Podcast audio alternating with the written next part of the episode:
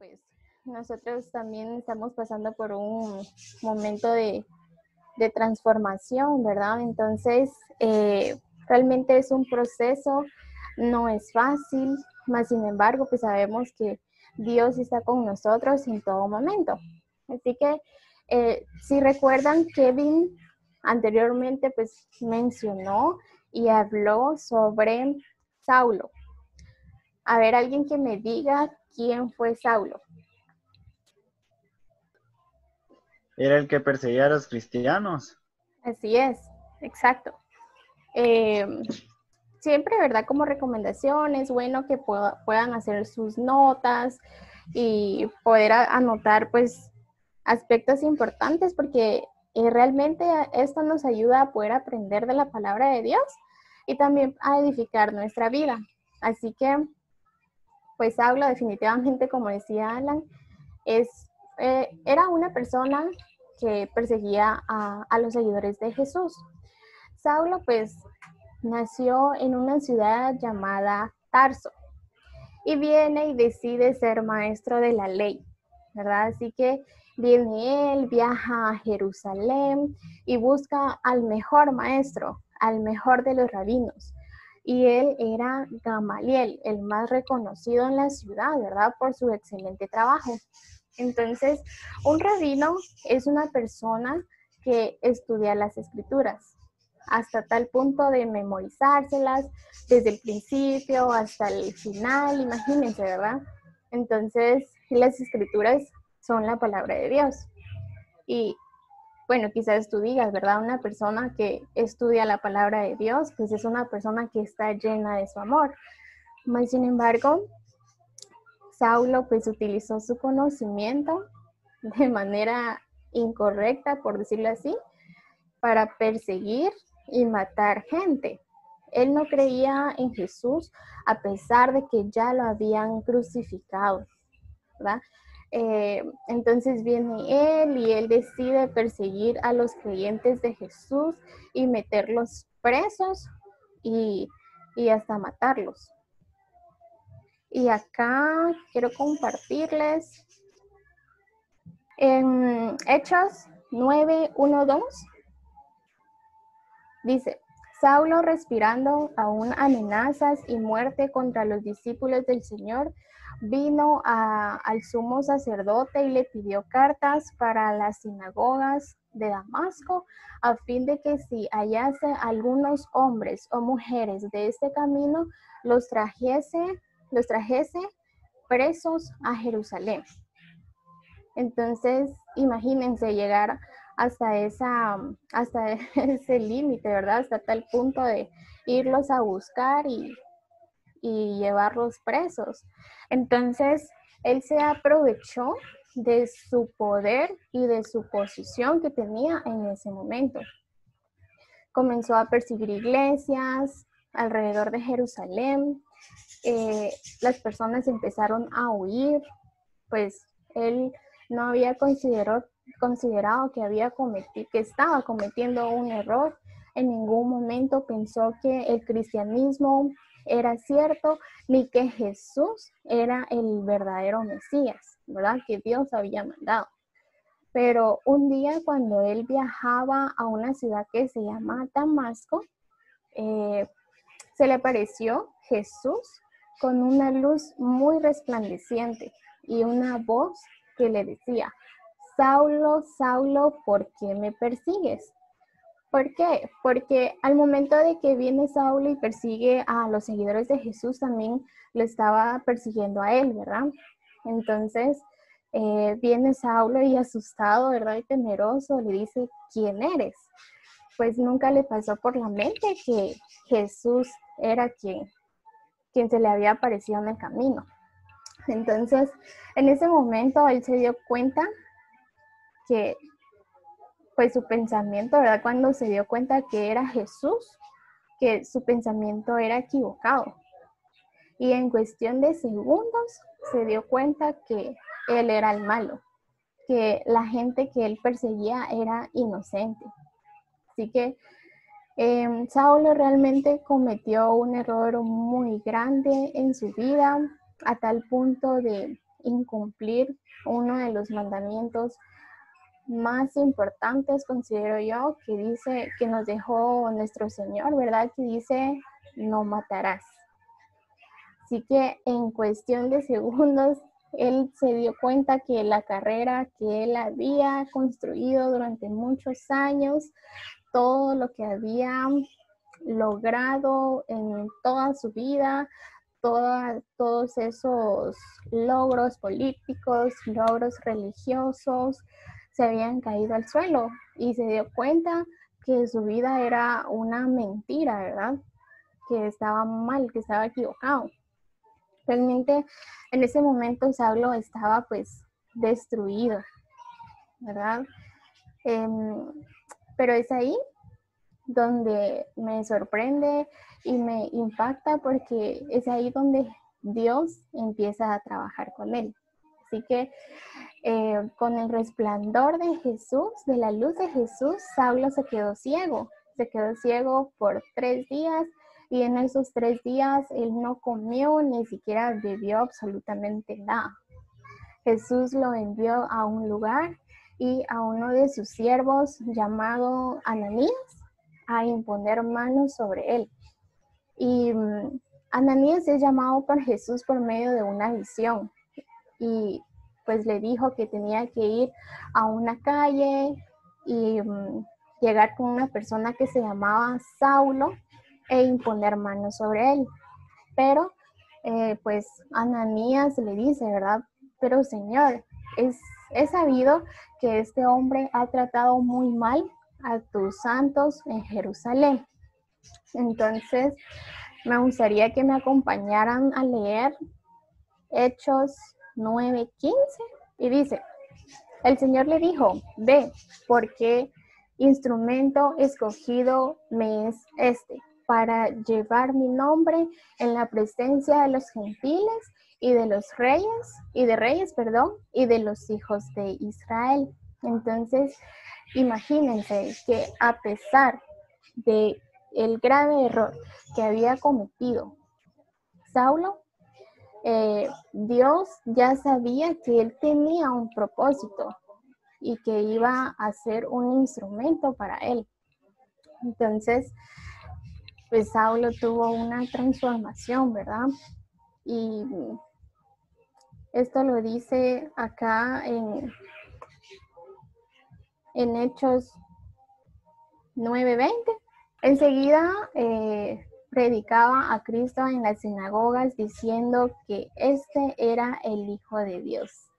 Entonces es algo sorprendente porque imagínense que después de que él no creía en Jesús, a pesar de que ya él había sido crucificado, pues lo entendió y lo comprendió y se dio cuenta que estaba em, con una ideología pues equivocada, ¿verdad? Entonces eh, la gente hasta se, se sorprendía que, a que cuando él antes los perseguía, después hasta ya predicaba la palabra de Dios. Y yo, pues como testimonio propio, quisiera eh, decirte, ¿verdad? Que, como te decía al principio, yo también he pasado por un momento de transformación, por un proceso de transformación en el cual pues no ha sido fácil. No ha sido fácil.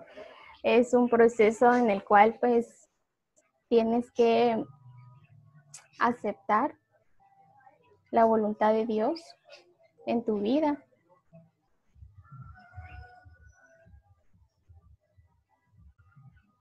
Y, y dejar de hacer cosas, ¿verdad? Que antes, pues quizás puede que sea tu pasatiempo favorito, pero sabes que no es agradable para ante los ojos de Dios.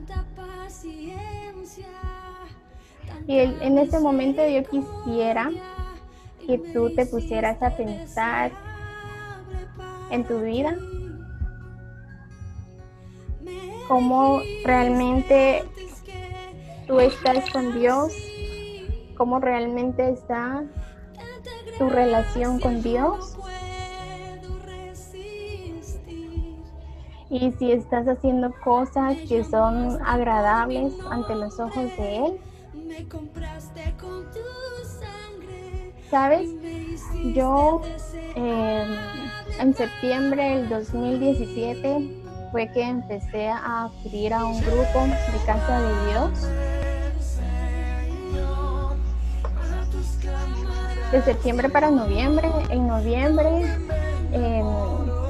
el 4 y 5 de noviembre, yo tuve un, bueno, ese mismo año, ¿verdad? El año 2017 tuve la oportunidad de poder tener un encuentro con Dios y eh, me da, mucha nostalgia porque mi encuentro se llamó Transformada en su amor.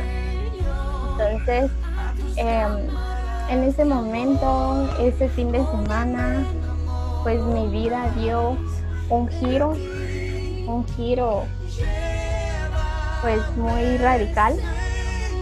Esto hizo que yo cambiara actitudes en mí. Yo sabía que no eran agradables ante los ojos de Dios. Hizo que cambiara mi manera de vivir. Y yo sabía que todo esto iba a ser para bien. Hoy puedo decir que no me arrepiento, que si yo tuviera la oportunidad de volverlo a hacer, yo lo haría. Yo sabía que en ese momento que yo le estaba entregando mi vida a Dios, estaba tomando la mejor decisión de mi vida. Porque sabía que a partir de ese momento ya no era yo tomando el rumbo de mi vida, sino que era Dios haciendo en mí lo que Él desea. Y gracias a eso hoy estoy aquí. Gracias a eso hoy estoy impartiendo su palabra, así como Él lo dejó como, como un mandato. ¿verdad? Que compartiéramos su palabra. En ese momento, pues, era yo aceptando su voluntad en mi vida. Y él quisiera decirte de que el mismo Dios que transformó la vida de Saulo, el mismo Dios que transformó la vida de, Kevin, de María Fernanda, es el mismo Dios que te puede transformar a ti también. Quizás tú em, te has sentido avergonzado o no te has sentido digno de que, de que Dios esté en tu vida por quizás algún error que tú has cometido, pues déjame decirte que Dios en su infinita misericordia, Él ya te perdonó. Así que eh, me gustaría en este momento que pudieras inclinar tu rostro.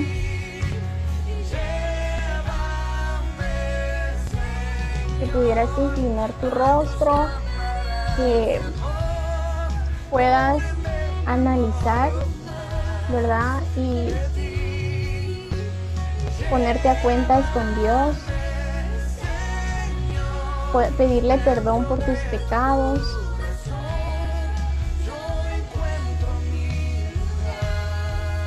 Quizás tú crees que cometiste el peor de los pecados, pero déjame decirte que Dios mandó a su, a su Hijo a que muriera por ti y a que muriera por mí. Esos pecados ya están saldados, esos pecados ya fueron pagados.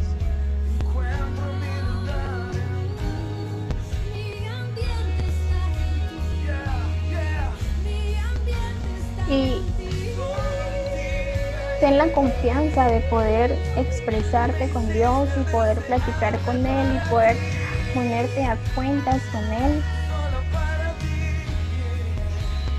Quizás aquí hay alguna mamá que pueda comprender o que no comprenda más bien a, a Dios que mandó a su hijo a que muriera por las demás personas.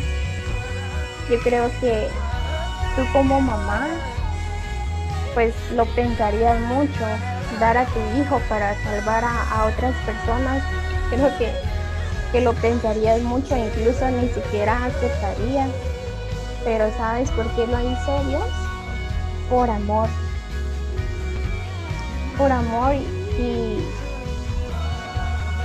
y Él te ama con un amor eterno que no importa si tú anteriormente tuviste una vida pues en donde cometiste muchos errores, no importa. Eh, es momento de que tú olvides eso, pues su palabra dice de que Él perdona tus pecados y no te los está recordando en cualquier momento, en todo momento. Así que quisiera terminar haciendo una oración Quisiera dejar esto en tu corazón, que no te sientas eh, indigno de, de que Dios esté en tu corazón.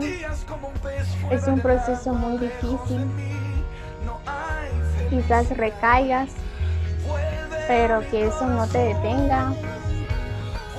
Al contrario, ponte a cuentas con Él si tú tienes un corazón arrepentido, sigue adelante, no decaigas, que eso no te detenga. Eh, Dios siempre va a estar contigo, en ningún momento te va a dejar solo. Así que, así como Él transformó el corazón de Saulo, así te va a transformar a ti.